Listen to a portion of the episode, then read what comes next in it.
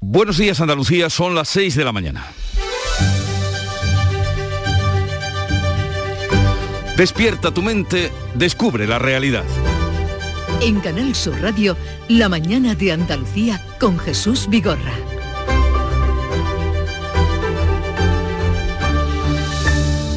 Continúa el paro nacional indefinido de los transportistas, pues así es como le llaman y ni los 500 millones anunciados por el gobierno para ayuda al gasoil profesional logra por el momento de poner la firme actitud de la plataforma de defensa del sector del transporte de seguir adelante con su huelga. Lejos de deponerla, a los transportistas rebeldes se han unido ahora varias patronales del sector que desde hoy se suman a los paros. El conflicto se recrudece, pues el gobierno persiste en su idea de no negociar con este colectivo de autónomos y estos en reclamar su derecho a estar en la mesa de negociación. Los problemas de desabastecimiento se hacen notar ya no solo en los sectores de la alimentación, sino también en el agrario y en el industrial. Veremos cómo se desarrolla este noveno día de huelga. Los empresarios reclaman una solución inmediata porque el país no puede estar parado, pero la realidad es que ya sea contra los impuestos o contra las subidas de carburante, los paros se están prodigando. Así el sector pesquero no sale a faenar desde este lunes, las flotas de todo el país estarán amarradas a puerto al menos hasta mañana miércoles día en el que se van a reunir los representantes del sector con el ministro de Agricultura, Pesca y Alimentación. En Andalucía, pescadores de las provincias de Málaga y Granada se han sumado a las movilizaciones que tuvieron lugar ayer convocadas por el sector en la provincia de Almería. También la guerra de Ucrania continúa, ya en su día 27 con la devastación por parte del ejército ruso en varias ciudades como Mariupol, sitiada desde hace varios días sin agua ni electricidad, pero con la voluntad firme de no rendirse. El presidente ucraniano, Volodymyr Zelensky, ha insistido en que no será posible el fin de la guerra sin una reunión con su homólogo ruso Putin, pero el Kremlin ha vuelto a rechazar ese encuentro entre ambos mandatarios. La ONU ha cifrado en mil los civiles ucranianos muertos en esta guerra, número de víctimas que está muy por debajo del balance de esta terrible guerra que está, la terrible guerra está arrojando. En Canal Sur Radio, la mañana de Andalucía con Jesús Vigorra. Noticias. ¿Qué les vamos a contar con Carmen Rodríguez Garzón? Buenos días, Carmen. ¿Qué tal? Muy buenos días, Jesús. Y comenzamos por el tiempo. Hoy vamos a tener cielos nubosos o cubiertos en Andalucía sin descartar chubascos ocasionales durante la mañana. Serán más probables en el tercio occidental y ya a partir de la tarde se espera que las precipitaciones sean mucho más intensas y generalizadas en toda la comunidad. El viento flojo variable tendiendo a levante y arreciando en el litoral mediterráneo y el estrecho. Las temperaturas sin grandes cambios, las máximas están hoy entre los 20 grados de Almería y los 16 de Sevilla y Huelva, las mínimas entre los 6 grados de Granada y los 14 de Almería. Se suman a la huelga del transporte de la plataforma del transporte o su defensa otras organizaciones que consideran insuficientes las medidas aprobadas por el gobierno este lunes para hacer frente al encarecimiento del combustible. El Ejecutivo anunciaba tras reunirse con el Comité Nacional del Transporte que bonificará el gasóleo con un plan de choque valorado en 500 millones de euros, pero descarta bajar el IVA de los carburantes. Aún debe concretarse la cantidad a rebajar por litro en un nuevo encuentro el próximo viernes. Así lo anunciaba la ministra de Transporte Sánchez. Una medida que entendemos que es eficiente, que es eficaz y que va a tener pues un impacto directo. Pero hay organizaciones como FENADISMER en la que están representadas más de 30.000 empresas del sector que no aceptan la oferta del gobierno precisamente por la falta de concreción de las ayudas. Así que desde hoy se unen a la plataforma en defensa del transporte que cumple nueve días de paros. Piensan seguir con la huelga al menos hasta que el Ejecutivo acepte reunirse con ellos mientras nosotros, Manuel Hernández, no nos diga que se ha reunido con la, con la ministra, ha llegado a un acuerdo y está en el boletín oficial, nosotros seguimos parados, todos. El presidente de la COE, Antonio Garamendi, urge al gobierno a actuar porque el país asegura no puede estar parado. La situación es, complicada y la situación desde luego hay que, hay que arreglarla porque lo que no podemos eh, permitir es que, que, el país esté parado, porque entonces sí que vamos a tener un problema mucho más grande. Siguen los problemas de desabastecimiento de algunos productos por el paro de transportistas. Las gasolineras low cost alertan de que les falta combustible. Las protestas de los camioneros además colapsan ciudades. El Ayuntamiento de Granada ha prohibido hasta el viernes el acceso a la capital de cualquier vehículo pesado de más de 3.500 kilos. Pero parada está también la flota pesquera, al menos hasta mañana miércoles, cuando se reúna el sector con el ministro Luis Planas. En la lonja ya no hay pescado fresco. Los pescadores insisten en que el alto precio del combustible les hace inviable salir a faenar que de verdad haya una bajada en gasoil y unas medidas de acompañamiento que permitan que los pescadores puedan salir a faenar con unas mínimas condiciones de dignidad económica. El 100% de la flota andaluza ha secundado los paros que han tenido un seguimiento desigual en el resto del país. Y en Ucrania se cumplen 27 días de guerra. Varias ciudades como Mariupol y la capital Kiev siguen aguantando el asedio de las tropas rusas. El presidente ucraniano Volodymyr Zelensky ha insistido en que no será posible el fin de la guerra si no hay una reunión con su homólogo ruso, con Putin, y ha asegurado estar dispuesto a hablar sobre los territorios ocupados del Donbass. El Kremlin ha vuelto a rechazar ese encuentro mientras el presidente de Estados Unidos, Joe Biden, que viaja mañana a Bruselas, advertía este lunes de que Putin prepara ataques cibernéticos a gran escala y que podría usar armas químicas y biológicas. Ya ha usado armas químicas en el pasado y debemos tener cuidado con lo que está por venir. Sabe que habrá graves consecuencias debido al Frente Unido de la OTAN, pero la amenaza es real. La cumbre de ministros de Exteriores de la Unión Europea celebrada este lunes terminaba sin concretar nuevas sanciones contra Moscú. El veto a la energía rusa es inaceptable para Hungría porque el 95% de su gas viene importado de Rusia. Josep Borrell ha defendido las sanciones a la energía que dice se está empleando como un arma. Y se está utilizando como arma esta dependencia energética y tenemos que actuar. Porque cuando alguien utiliza un arma contra nosotros, bueno, tenemos que reaccionar. No somos una alianza militar, pero tenemos que desempeñar un papel para poder ofrecer a nuestros ciudadanos más seguridad. Y aquí en nuestro país, el ministro de Exteriores no aclara si el gobierno informó a Argelia de su cambio de postura con respecto al Sáhara. José Manuel Álvarez eludía responder en una rueda de prensa en Bruselas, a pesar de que el fin de semana fuentes de su ministerio dijeron que sí se comunicó esta decisión a Argel. Siempre es un buen momento para alcanzar eh, un acuerdo que garantiza la integridad territorial de España. Era la respuesta del ministro dos días antes de que Pedro Sánchez visite Ceuta y Melilla, de que él mismo acuda al Congreso a dar explicaciones sobre este cambio de postura. La vicepresidenta Yolanda Díaz ha vuelto a mostrar su enfado por la actuación del presidente. Quien es incoherente es quien sin dar explicaciones cambia la posición. Eh, desde luego, claro que no vamos a romper el gobierno porque lo que le faltaba a este país era tamaño y responsabilidad. Tengo una conversación pendiente con el presidente del gobierno. Este martes hay convocada concentraciones en varios puntos de Andalucía organizadas por la Asociación de Amistad con el Pueblo Saharaui. El gobierno andaluz renovará hasta finales de año a los 12.000 sanitarios de refuerzo contra el COVID, medida de la que se destinarán a la que se destinarán 347 millones de euros. Lo ha anunciado el presidente de la Junta que señala que Andalucía debe estar preparada porque el virus no ha desaparecido. Quiero decir que vamos a garantizar esos contratos hasta el final del año 22 haciendo un sobreesfuerzo porque no hay fondo COVID. Hemos pedido al gobierno de España que nos dieran fondo COVID, fondo extraordinario no lo hay. Por tanto, es fondos propios de la Junta de Andalucía y hacemos un esfuerzo hasta donde podemos llegar. Juanma Moreno ha pedido extremar la prudencia durante las fiestas de primavera para evitar una séptima ola en las puertas del verano. Hoy Moreno preside el Consejo de Gobierno de la Junta en la localidad sevillana de Carmona. Y en deportes. El Almería cerraba este lunes la jornada de segunda con un triunfo en Tenerife por 0 a 1 que le deja un punto del líder. El Eibar y la selección española se concentra desde hoy en las Rozas para los amistosos ante Albania del sábado e Islandia el próximo martes. Así viene el día, enseguida, enseguida entraremos en detalle de estos apuntes informativos que les damos, pero vamos a ver cómo lo cuenta la prensa que ya ha visto y leído. Javier Moreno, buenos días. ¿Qué tal Jesús? Muy buenos días. ¿Cuánta destrucción hoy en las portadas en el día 27 de la guerra en Europa? Devastación en el centro comercial, titula bajo esa fotografía terrible el diario El Mundo. Dice que ese centro comercial de Kiev, bombardeado ayer por Rusia, fue inaugurado en 2020 como cualquier otro centro comercial en Europa, 250 locales, marcas occidentales, cines. Ayer el ejército... Eh, ruso lo devastó literalmente. El titular del diario El País, Putin se emplea a fondo en la destrucción en las ciudades y la fotografía de portada del diario a veces para el acuerdo aparente entre el gobierno y los camioneros. Dice que el gobierno va a bonificar el gasóleo al transporte pero no baja impuestos. Otro asunto también que se repite en portadas es la crisis por el Sáhara. Podemos descartar romper la coalición pese a las discrepancias sobre este conflicto.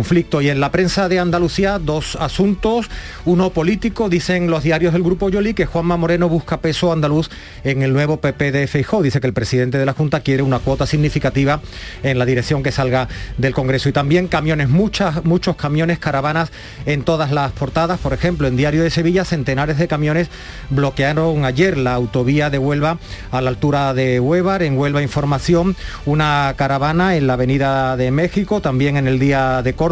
En Granada hoy se ocupan además de que la flota pesquera también se queda en tierra. Los pescadores de Motril acuden a Almería para la protesta conjunta. Y sobre este asunto, una imagen muy significativa en Diario de Cádiz, el empleado de la freiduría Las Flores preparando un papelón de pescado ayer, pero en la foto, en la imagen Jesús no hay mucha, mucha abundancia. Ni caballas ni boquerones en el freidor. La huelga en el sector impide la llegada de mercancía a muchos establecimientos hosteleros de la provincia.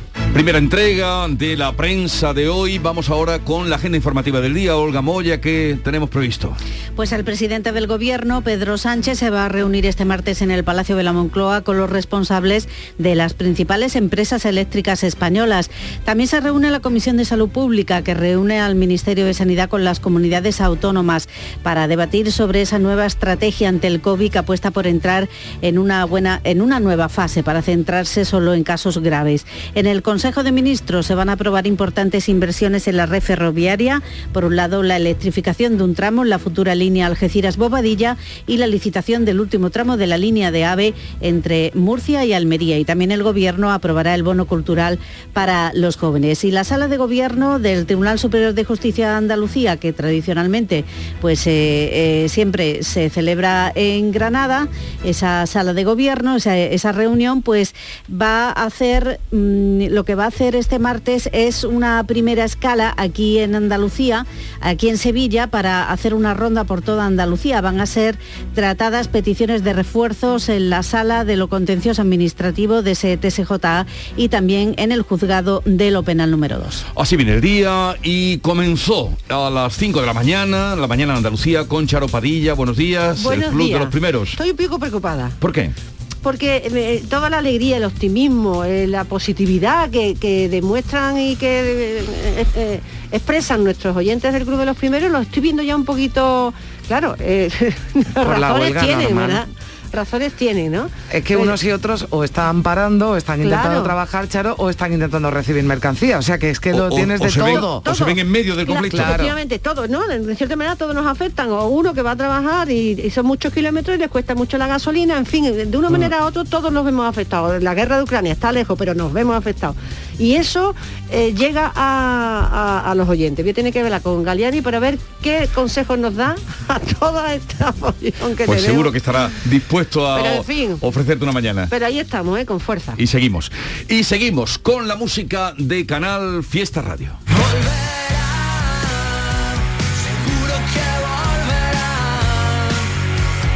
sigo sintiendo que de Volverá, es el título de Dani Martín, volveremos y aquí estamos como cada mañana. Entre otros invitados a lo largo del día, hoy vamos a hablar con el alcalde de Carmona, porque allí se va a celebrar eh, esos, eh, esas sesiones de gobierno extraordinarias de la Junta de hablamos con los anfitriones de las ciudades, porque además eh, han sido muchas ya, muchos pueblos, muchas ciudades a las que se ha trasladado de forma extraordinaria el Consejo de Gobierno, fue un compromiso del presidente de la Junta y hoy llega a Carmona, así que a ver qué nos cuenta el alcalde porque algo de Carmona también se va, se va a aprobar en el Consejo de Gobierno de hoy. A la bella ciudad de Carmona y hablaremos con el presidente de la Asociación de Amistad con el Pueblo Saharaui. Son muchísimas las personas en Andalucía que están implicadas en ese movimiento y queremos que Fernando Peraíta nos diga eh, qué están sintiendo con este cambio que ha habido en la política del gobierno con respecto al pueblo saharaui o con respecto a Marruecos, pero que va a afectar desde luego a los saharauis. Sí, va a haber hoy movilizaciones en toda Andalucía. Jesús se han trasladado a hoy martes porque hay mucho malestar. Y lo que estamos esperando también son respuestas por parte del gobierno y hay consejo de, de ministros porque Álvarez ayer se le insistía en Bruselas pero no respondía si había habido comunicación con Argelia. Y lo escuchábamos hace un momento hablaba de integridad territorial unos días antes de que Pedro Sánchez viaje a Ceuta y Melilla. No sabemos si ahí podrían estar las razones de ese cambio de postura del gobierno español. Pues cómo lo están percibiendo esas personas, que todo lo que han hecho ha sido ayudar al pueblo saharaui y el tema de los camiones autónomos, transportistas pequeños y grandes, la huelga, el paro, como dicen, nacional indefinido continúa y hoy hablaremos con Antonio Amarillo, que es el presidente de los transportistas de Andalucía, digamos, a los que están oficialmente reconocidos y con muchos años de trayectoria, y con Manuel Hernández, presidente de la Plataforma para la Defensa del Sector de Transporte, que son los que han iniciado este paro hasta ahora interminable, ni así con los 500 millones que se van a, poner para eh, sufragar o ayudar al consumo de gasoil. ¿no? Con ellos dos vamos a hablar, a ver cómo está la cosa, bastante encendida está.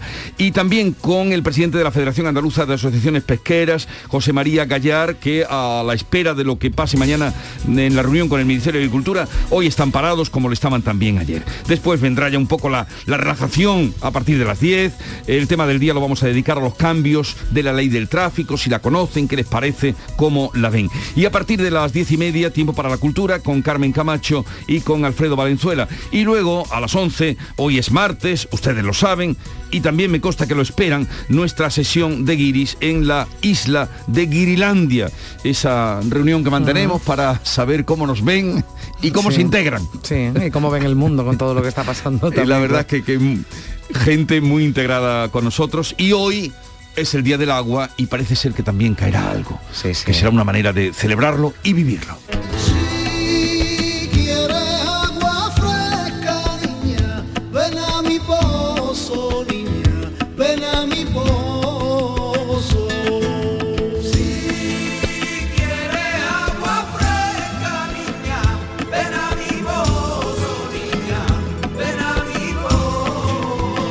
La mañana de Andalucía. En Vitaldent, este mes, 15% de descuento en tu tratamiento dental. Porque sabemos que tu sonrisa no tiene precio. ¿Cuál? ¿Mi sonrisa? ¿Será la mía? Oye, ¿y la mía? Claro, la vuestra y la de todos. Hacer sonreír a los demás no cuesta tanto.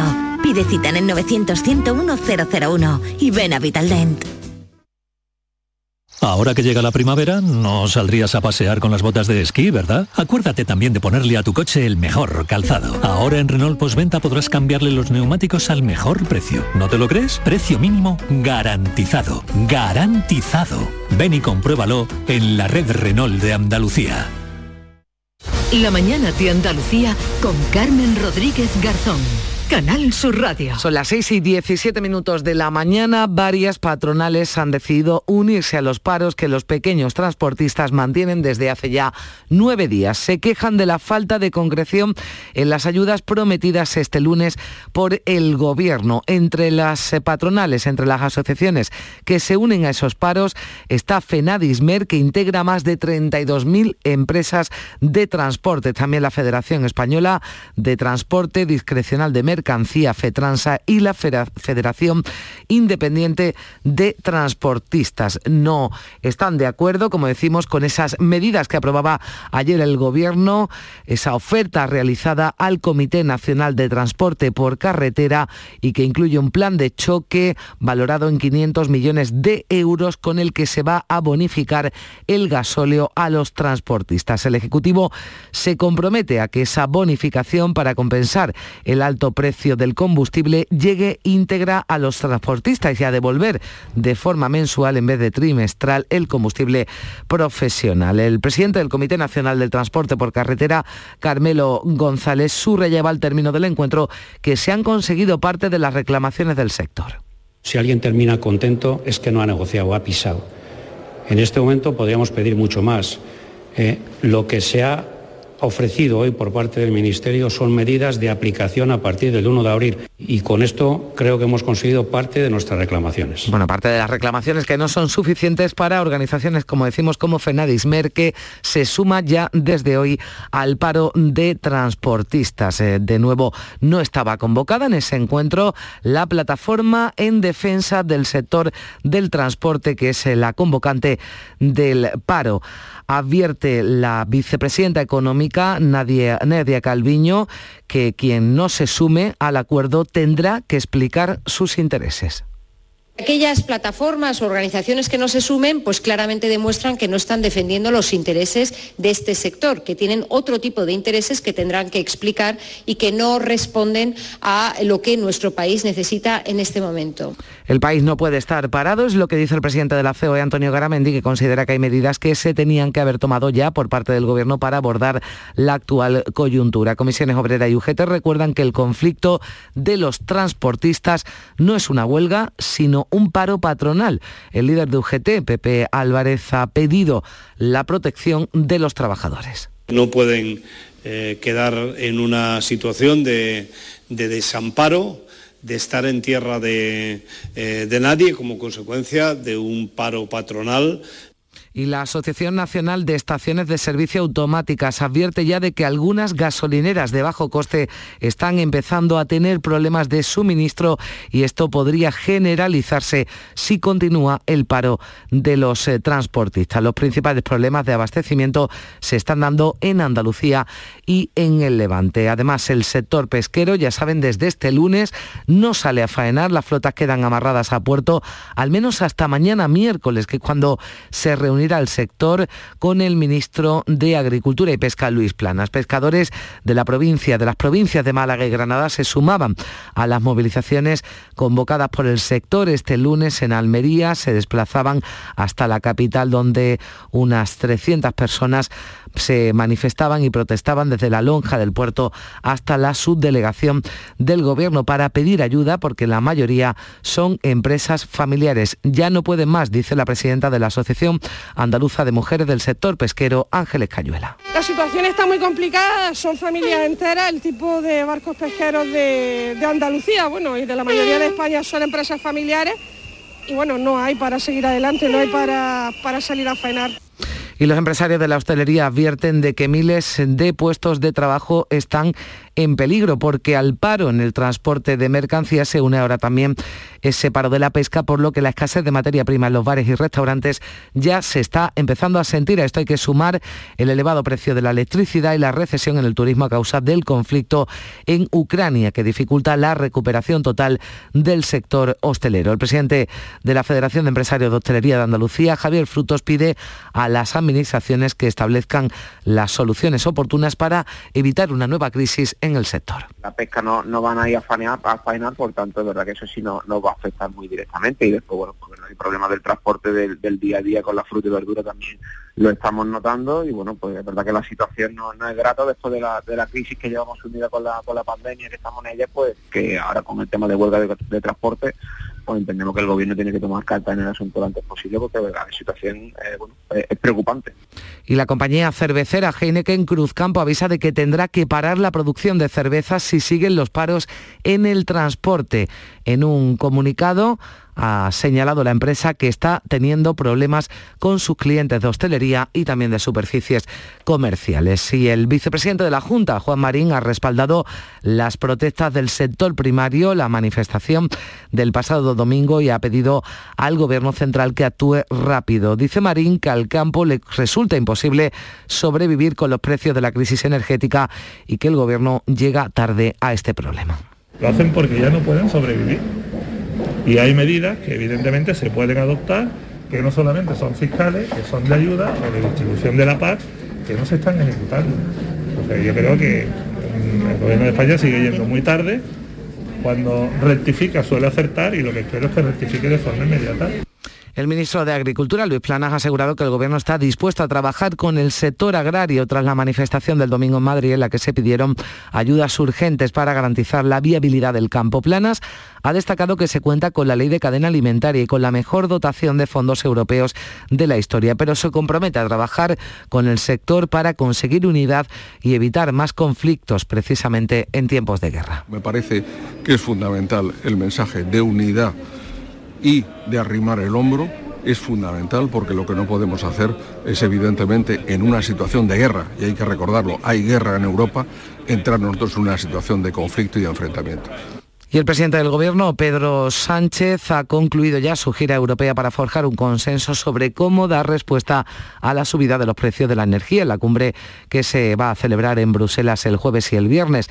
Hoy estaba previsto que viajara a Irlanda, pero la cita se ha cancelado por estar el primer ministro contagiado de COVID. Los últimos en recibir al presidente español han sido los responsables del Consejo y de la Comisión Europea, Charles Michel y Ursula von der Leyen. Antes ha estado con el presidente francés, Emmanuel Macron, que se ha mostrado favorable a buscar fórmulas para limitar el precio del gas y de su impacto sobre la electricidad y también con el primer ministro belga Alexander De Croo, partidario de intervenir un mercado que considera que no funciona porque los precios son irracionales. Sánchez no ha hablado en esta ocasión en términos de urgencia de esa respuesta conjunta que busca en Europa y se ha referido en cambio a una respuesta equilibrada. Entraremos a debatir y estoy convencido también a acordar una postura común, también lo suficientemente equilibrada, entre el suministro y la evolución del precio de los distintos Estados miembros para proteger lo más importante, que es la recuperación económica, el bienestar de los ciudadanos, de las pequeñas y medianas empresas y de nuestra industria.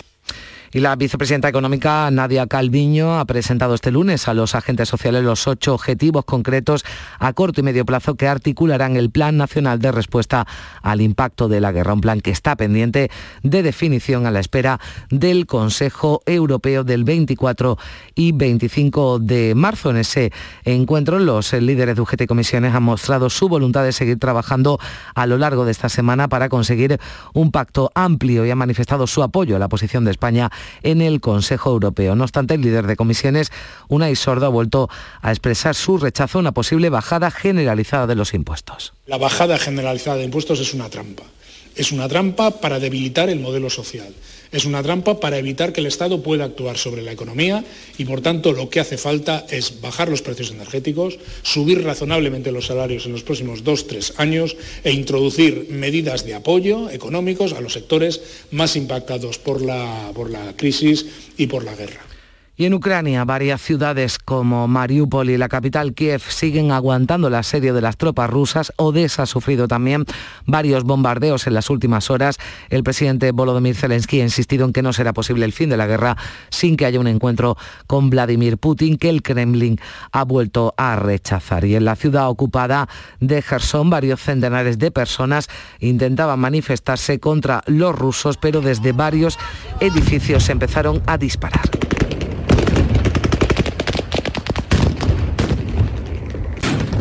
El sonido de los eh, disparos eh, contra los manifestantes que denunciaba el presidente Zelensky. En Gerson los rusos disparaban contra personas que iban a una protesta pacífica por su libertad y la nuestra. Las tropas rusas probablemente no saben lo que significa tener libertad. Aquí en Andalucía, el portavoz del Gobierno, Elías Bendodo, ha confirmado que ya hay 250 niños ucranianos que están escolarizados en Andalucía. En Canal Sur Radio ha insistido Bendodo en la necesidad de canalizar las ayudas a través de las instituciones. Ahora bien, por favor, que sea por las vías legales. Desde el punto de vista de cuando lleguen a España, cuando lleguen a Andalucía, que se inscriban, que acudan a las delegaciones del Gobierno de la Junta de Andalucía, también a las subdelegaciones del Gobierno, y se inscriban esas personas por el simple hecho de poder atenderlos en condiciones y poder prestarle la atención sanitaria, educativa y de política social que tenemos que aplicar también para ellos en Andalucía, ¿no?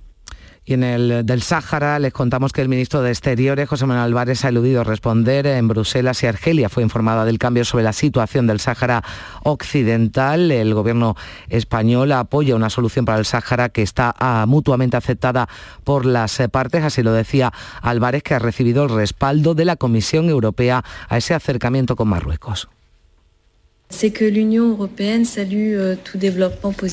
La Unión Europea saluda todos los desarrollos positivos entre sus miembros y Marruecos en la relación bilateral que no pueden más que beneficiar la relación entre la Unión Europea y Marruecos.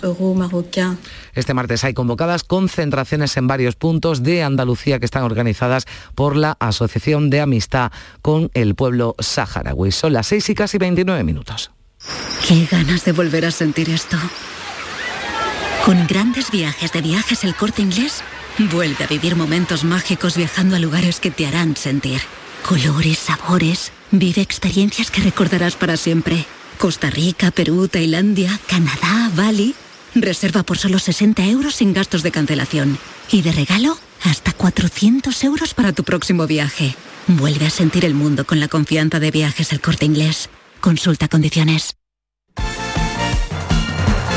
Y vamos ya con un avance de la información del deporte. Antonio Rengel, buenos días. Buenos días, victoria de la Almería en el último partido del fin de semana. 0-1 frente al Tenerife, que le sirve para colocarse a un punto del líder de segunda y para aventajar en cuatro al tercer clasificado. En una semana con marcado protagonismo de la selección española de fútbol que se concentra hoy para afrontar los dos próximos partidos. El primero, el sábado, en Barcelona frente a la selección de Albania. No habrá pues fútbol de primera división en el fin de semana. Aprovecharán los equipos para descansar y empezar a preparar los últimos nueve partidos del Campeonato Nacional de Liga.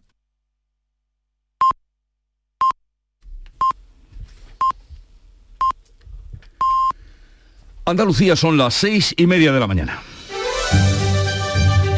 La mañana de Andalucía con Jesús Vigorra. Y con Carmen Rodríguez Garzón, en titulares le damos cuenta de las noticias más importantes del día. Se recrudece el conflicto con los transportistas. Varias patronales se unen desde hoy a los paros. El gobierno ha ofrecido 500 millones de euros en ayudas directas y ha sellado el acuerdo con el Comité Nacional del Transporte, pero patronales como Fenadismer se descuelgan porque no se concretan cómo serán esas ayudas. El gobierno presenta a los agentes sociales el borrador del Plan Nacional de Respuesta al Impacto de la Guerra. Pero todavía las medidas para bajar la luz y los combustibles están sin definir porque se espera al Consejo Europeo de finales de semana. Pedro Sánchez ha terminado su ronda para convencer a sus socios europeos de adoptar medidas en el seno de la Unión. El ministro de Exteriores no aclara si el gobierno informó previamente a Argelia del apoyo al plan marroquí para el Sáhara Occidental. Fuentes del gobierno dijeron el fin de semana que así se hizo, pero Álvarez ha eludido confirmarlo. 14 partidos piden la comparecencia de Sánchez en el Congreso. Este martes hay convocadas concentraciones en varios puntos de Andalucía en solidaridad con los saharauis. Una mujer de 25 años ha sido asesinada por su expareja en Barcelona. El hombre ha sido detenido tras entregarse en una comisaría y confesar el crimen. La víctima era madre de un niño pequeño, es la octava mujer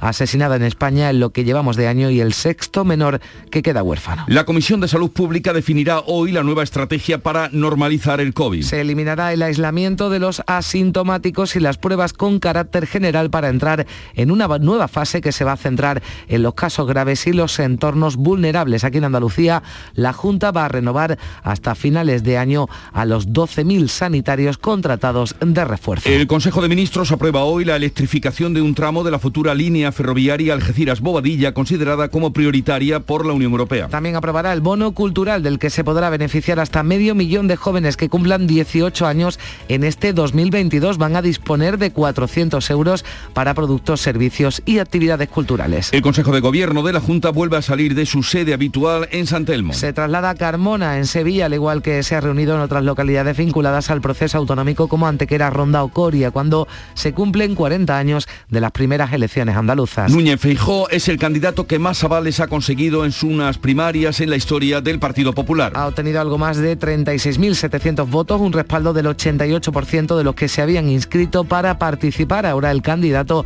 prepara ya el vigésimo segundo congreso que se va a celebrar en Sevilla a primeros de abril. Hoy el santoral nos descubre, al menos a mí, el nombre de un santo mm, poco mm, conocido. A ver, A ver, pues si a ti...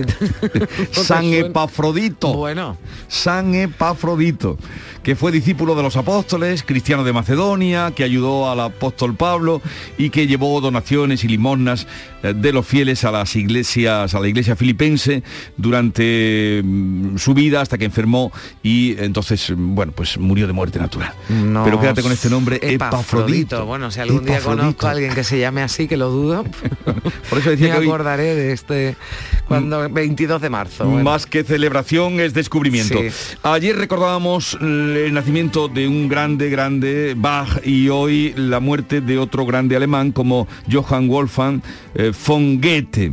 Goethe murió el 22 de marzo de 1832, hace pues 190 años, reconocido como el más grande hombre de las letras en alemán, así lo decía Giorelio, y su obra abarca géneros todos, la novela, poesía, drama, incluso eh, tratados científicos.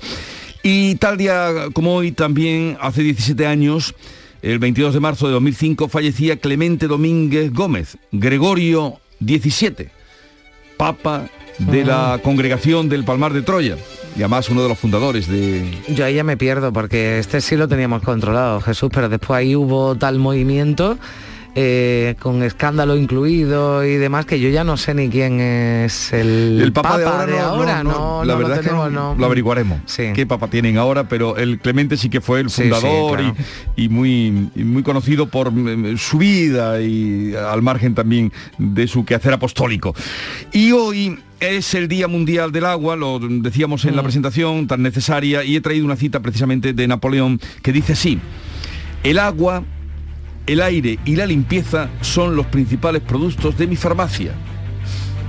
Tenía razón Napoleón Bonaparte y sabía que era el agua fuente de salud y lo dejaba patente en afirmaciones como esta. Así es que en, en- en recuerdo de esta cita y sobre todo la importancia del agua, el agua, el aire y la limpieza son los principales productos de mi farmacia. agua.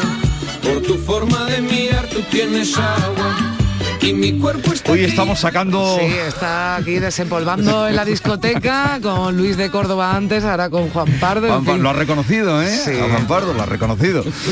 Eh, bien, pues así damos paso a eh, la segunda entrega de noticias extraídas o lo que cuenta hoy la prensa. Javier Moreno, te escuchamos. Que se habla también, Jesús, Carmen, del Día Mundial del Agua. Mira, por ejemplo, en Claro, una, en una cómo no. portada como Diario de Sevilla, que me imagino que es una media similar en, en otras provincias. El consumo medio de un habitante son 116 litros diarios.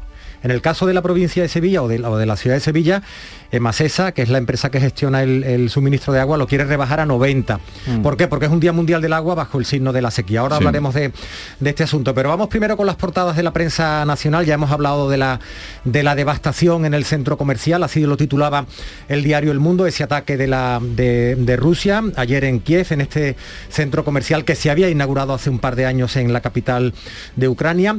Pero hay un asunto que también centra el interés todos los periódicos y es el que tiene que ver con el Sáhara. Titula El Mundo Álvarez, evita ahora aclarar si avisó a Argelia de la entrega del, del Sáhara.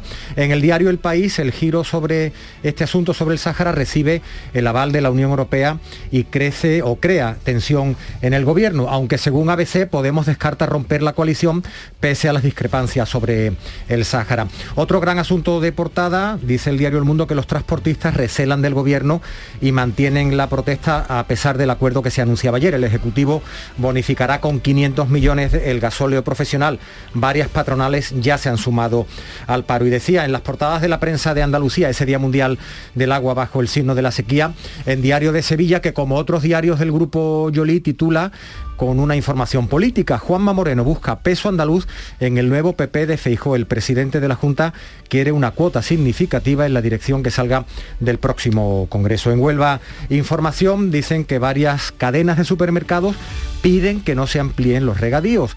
Hablan de reforma en la Corona Norte. Las superficies advierten a la Junta del perjuicio a la reputación de los productos. En Granada hoy la flota pesquera también se queda en tierra. Los pescadores de Motril que acudieron a Almería para la protesta conjunta y como falta pescado, pues la imagen de portada del diario de Cádiz lo dice todo. Ya lo contábamos hace un ratito. El empleado, el dependiente de la freiduría Las Flores de Cádiz, preparando un papelón de pescado ayer, pero no hay demasiado pescado frito en esa pescadería, ni caballas ni boquerones en el freidor por la huelga del sector. Málaga hoy destaca que la Junta va a blindar, es un dato provincial, hasta fin de año los 2.500 contratos del SAS Juanma Moreno anuncia que se destinarán 347 millones de euros a ese fin en toda Andalucía y en la voz de Almería, además del titular deportivo, hay mucha alegría porque el equipo, el Almería, dio un paso de gigante ayer al vencer frente al Tenerife en ese partido 0 a 1, gran paso de gigante para el ascenso. Recuerda la voz de Almería que el gobierno aprueba hoy el último tramo del AVE. Las 6.38 minutos de la mañana sigue ahora la información en Canal Sur Radio. La tarde de Canal Sur Radio con Mariló Maldonado te invita al Festival de Cine de Málaga. Descubre la producción más relevante del cine español, las actividades del certamen y a los galardonados de este año. La tarde de Canal Sur Radio con Mariló Maldonado en el Festival de Málaga. Este miércoles desde las 3 de la tarde. Cerveza Victoria, la cerveza de Málaga desde 1928. Exquisita patrocinadora del Festival de Málaga. En Canal Sur Radio, por tu salud, responde siempre a tus dudas. La Consejería de Salud pone en marcha el proyecto Fantastic, un programa de cribado para prevenir que se repita un ictus en personas con cierta predisposición. Además, seguimos conociendo este mal y poniendo toda la información en directo con los mejores especialistas para prevenir. Envíanos tus consultas desde ya en una nota de voz al 616-135-135. 616-135-135. Por tu salud. De lunes a viernes, desde las 6 de la tarde, con Enrique Jesús Moreno. Súmate a Canal Sur Radio, la radio de Andalucía. La mañana de Andalucía con Carmen Rodríguez Garzón. Canal Sur Radio. Son las 7 menos 20 minutos. El gobierno andaluz va a renovar hasta finales de año los 12.000 sanitarios de refuerzo contra el COVID, una medida que anunciaba este lunes el presidente, que además ha pedido extremar la prudencia durante las fiestas de primavera para evitar una séptima ola a las puertas del verano. Juanma Moreno, que ha hecho un nuevo llamamiento a guardar la distancia de seguridad y a usar las mascarillas, dice que en junio podría aparecer un nuevo repunte de la pandemia si se relajan las eh, medidas. El virus no ha desaparecido y por ello va a prorrogar los contratos de esos 12.000 sanitarios de refuerzo. La Junta actualizaba este lunes los datos del fin de semana de la pandemia. Ha bajado la incidencia acumulada. La tasa está en 275 casos por cada 100.000 habitantes tras registrarse casi 3.400 nuevos contagios desde el viernes. Los fallecidos han sido 17 y el número de hospitalizados ha bajado en 33 en Andalucía hay ahora 523 pacientes con COVID. Esta tarde se va a reanudar en la Comisión de Salud Pública el debate sobre la nueva estrategia que normalizará el COVID, el coronavirus. Se plantea eliminar el aislamiento de los asintomáticos y también las pruebas con carácter general para focalizarse en casos graves y en entornos vulnerables. Y además eh, abre la nueva UCI del Hospital La Merced de Osuna en Sevilla. Es la primera en Andalucía que cuenta con alas separadas para atender a pacientes con COVID. El Hospital Público Comarcal cuenta así con un esperado recurso que ha duplicado su capacidad de 8 a 16 camas, como explica el director gerente del área sanitaria de Osuna, Celso Ortiz por fin se ha materializado un sueño que casi nos ha durado un año de ilusión para poder crear esta nueva unidad de cuidados intensivos que ya supera con crisis las expectativas que teníamos y hemos podido elaborar una, una UCI efectivamente muy bien diferenciado tanto lo que es el circuito eh, infeccioso como lo que es el circuito no infeccioso. Información de servicio público, acabamos de saber que desde las 6 de la mañana se opera ya con normalidad en, eh, los eh, trenes que unen a los media distancia de la línea Madrid-Jaén y el Intercity de Madrid-Almería. Hubo una incidencia del sistema informático de cercanías en Madrid que ha afectado, como decimos, a esa línea de media distancia entre Madrid y Jaén y también al Intercity de Madrid-Almería. Pero desde las 6 de la mañana se opera ya con normalidad. Y Alberto Núñez Feijo ha recibido el aval de los afiliados del PP con 36.781 votos en las primarias para presidir el PP Nacional. Concluido el proceso de votación al único candidato, se prepara ya el vigésimo segundo Congreso del partido que se va a celebrar en Sevilla primeros de abril. El líder de los populares andaluces y presidente de la Junta, Juanma Moreno, ha reiterado su apoyo a Núñez Feijóo porque representa, dice, un futuro esperanzador, no solo para los militantes del Partido Popular, sino también para España el nivel de sintonía política entre el PP de Málaga y el PP de Andalucía con lo que representa Alberto Núñez Feijóo es, yo diría, de un 99%. Eh, y eso significa que por eso nos identificamos, por eso estamos satisfechos y por eso creemos, mm, de manera honesta, creemos que es el mejor candidato para, el partido y para, para ser presidente de España. Y en medio de todo esto, el consejero de la presidencia, Elías Bendodo, presidente del PP de Málaga, ha descartado su marcha o salida del gobierno andaluz para formar parte de la nueva ejecutiva nacional del Partido Popular con Núñez Feijóo al frente. Bendodo, hombre fuerte de Juanma Moreno en el Ejecutivo, dice que la mejor forma, lo decía aquí en Canal Sur Radio, la mejor forma la que pueden ayudar a Feijóo es desde Andalucía consolidando el cambio. Llegan meses de trabajo intenso con unas elecciones por delante y su mm, despacho dice se mantendrá en Andalucía. Tenemos que consolidar el cambio en Andalucía por tanto mi compromiso va a estar aquí en Andalucía y me quedo en Andalucía. Es la mejor forma que podemos ayudar al, nuevo proyecto de Feijóo, desde un Partido Popular fuerte en Andalucía y un gobierno fuerte en Andalucía que tendremos que renovar estos próximos meses. Y el Consejo de Gobierno de la Junta vuelve a salir hoy de su sede habitual en el Palacio de San Telmo. Se traslada a Carmona, en Sevilla, hasta el Centro Cultural Iglesia de Santa Ana. La reunión semanal del Gobierno ha visitado ya otras localidades vinculadas al proceso autonómico como Antequera, Ronda, Coria y ahora Carmona, ahora que se cumplen 40 años de las primeras elecciones andaluzas y de la Constitución del Parlamento. En esta localidad sevillana, una comisión formada por miembros de todos los partidos aprobó el primer anteproyecto del Estatuto el conocido como Estatuto de Carmona, en 1979. Dos años después fue aprobado en referéndum. En Carmona, el gobierno andaluz hará una declaración institucional de apoyo a la candidatura de esta localidad como patrimonio mundial de la UNESCO. También en el orden del día, el Consejo de Gobierno va a aprobar el tercer plan de acción integral para las personas con discapacidad en Andalucía. Y el Consejo de Ministros también se reúne hoy martes y tiene previsto aprobar la electrificación de la línea Ronda Bobadilla, un proyecto que tiene un presupuesto de 26 millones de euros y que está incluido en el plan de inversiones del ferrocarril. Inversión vital para el posterior desarrollo de la línea Algeciras-Bobadilla en el campo de Gibraltar.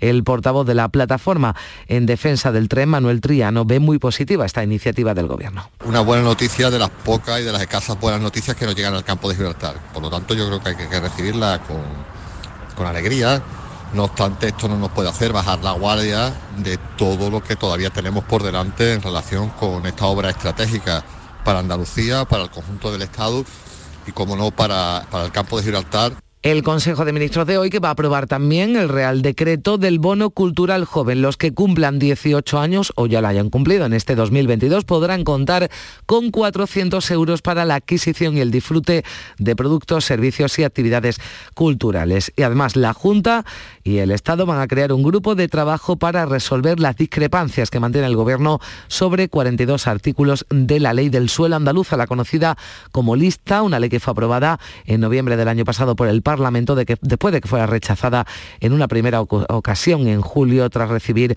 una enmienda a la totalidad. Ambas administraciones van a comunicar este acuerdo al Tribunal Constitucional porque precisamente el alto tribunal aborda mañana miércoles el recurso de inconstitucionalidad que ha presentado Unidas Podemos eh, por Andalucía contra esta norma. 6 y 47 minutos. La mañana de Andalucía.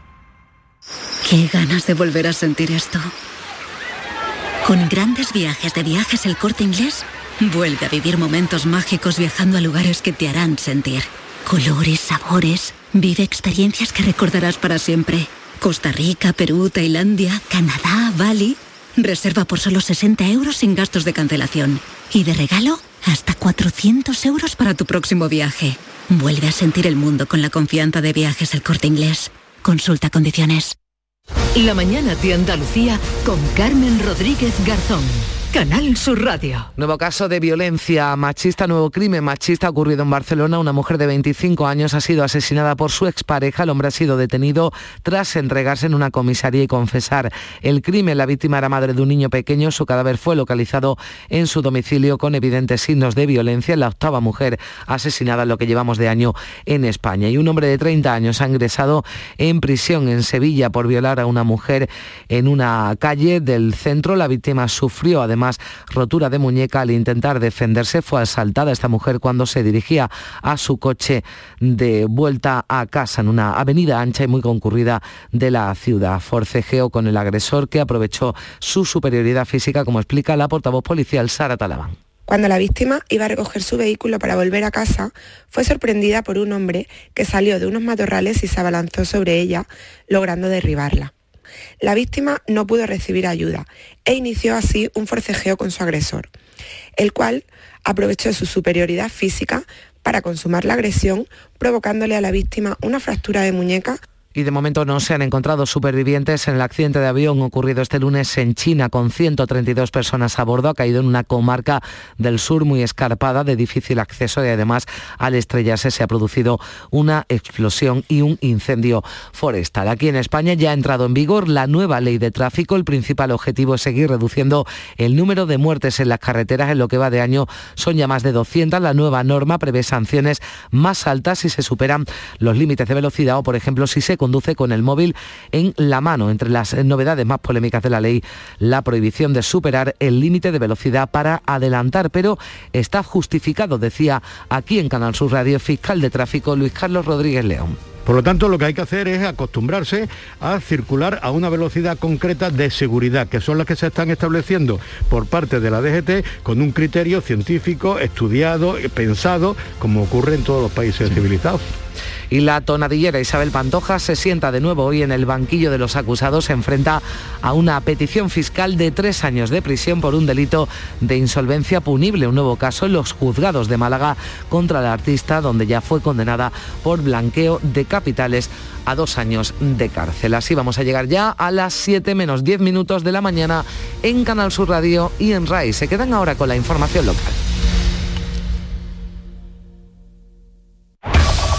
En la mañana de Andalucía de Canal Sur Radio, las noticias de Sevilla. Con Pilar González.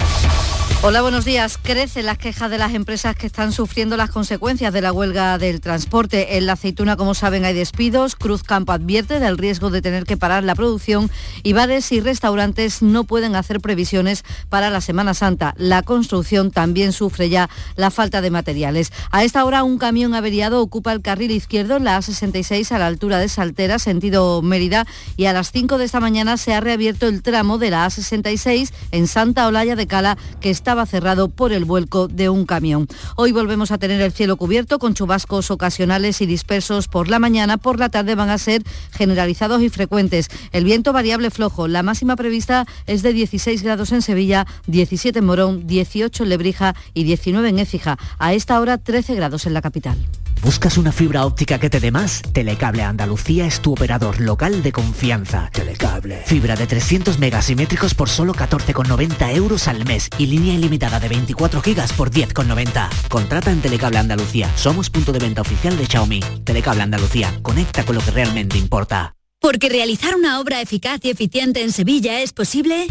Revesan. Contamos y trabajamos con arquitectos, administradores de fincas y para particulares, llevando a cabo sus proyectos con la calidad y seriedad que nos caracteriza. Contáctenos en revesan.es. Revesan, transformando Sevilla. En Canal Sur Radio, las noticias de Sevilla. Los transportistas se van a reunir esta mañana a las 9 en el polígono La Isla. Se prevé que sean menos que este lunes, cuando volvieron a salir con sus vehículos por distintas vías de la ciudad y la provincia. Partían desde allí, desde la isla, hacia la plataforma logística de Mercadona en Huevar. En su marcha de 23 kilómetros han colapsado la S30 y ocasionado grandes atascos por la 49. La plataforma que agrupa autónomos y pymes del transporte, como la de Juan José, con 18 cabezas tractoras para el transporte especial, rechaza la propuesta del Gobierno e insiste en que deben ser escuchados. Bueno, ahora mismo en esta situación mm, nos tendríamos que unir todos a una e intentar de, salir para adelante como lo mejor posible. Es verdad que falta ahí desabastecimiento, pero es que si no es de esta forma no, no, no podemos arreglar la situación que tenemos en este- ahora mismo en este país. En el Rubio también va a haber una concentración de camiones en el polígono Los Viñazos y en Araal ocurría este lunes. Un centenar de vehículos también recorrían las calles del pueblo. Empresarios, sindicatos y la Cámara de Comercio de Sevilla se han reunido con el alcalde de la ciudad para analizar la situación provocada por la huelga de transporte y también por la guerra. El alcalde Antonio Muñoz se ha comprometido a, a analizar las medidas que sean de su competencia y a trasladar al Gobierno la necesidad de tomar medidas urgentes. Hemos analizado propuestas concretas dentro de las competencias en materia de transporte o normativas de contratación que trasladaremos a otras administraciones como la estatal o la autonómica. Y también hemos abordado la necesidad de llevar a cabo medidas urgentes ante la subida de precios y el bloqueo de los transportes. Muñoz se ha mostrado preocupado por los informes de la patronal de la construcción que asegura que la falta de materias primas podría afectar a las obras de infraestructuras que se están llevando a cabo en la ciudad. Mientras, la compañía cervecera Heineken Cruzcampo avisa también de que tendrá que parar la producción de, ce- de cerveza si sigue los paros en el transporte, ya que no está dando salida a la mercancía. Mientras tanto, bares y restaurantes ya notan la menor entrada de cerveza y de otros productos. El presidente de la Asociación de Hostelería, Antonio Luque, advierte además de la cercanía de la Semana Santa y la necesidad, por tanto, de almacenar mercancía. Ya nos falta muchos alimentos, tanto pescado, fruta, carne, bebida, incluso la cerveza podemos tener escasez de ella, a las puertas de una Semana Santa, eh, donde ya empezamos a llenar todos nuestros, nuestros almacenes.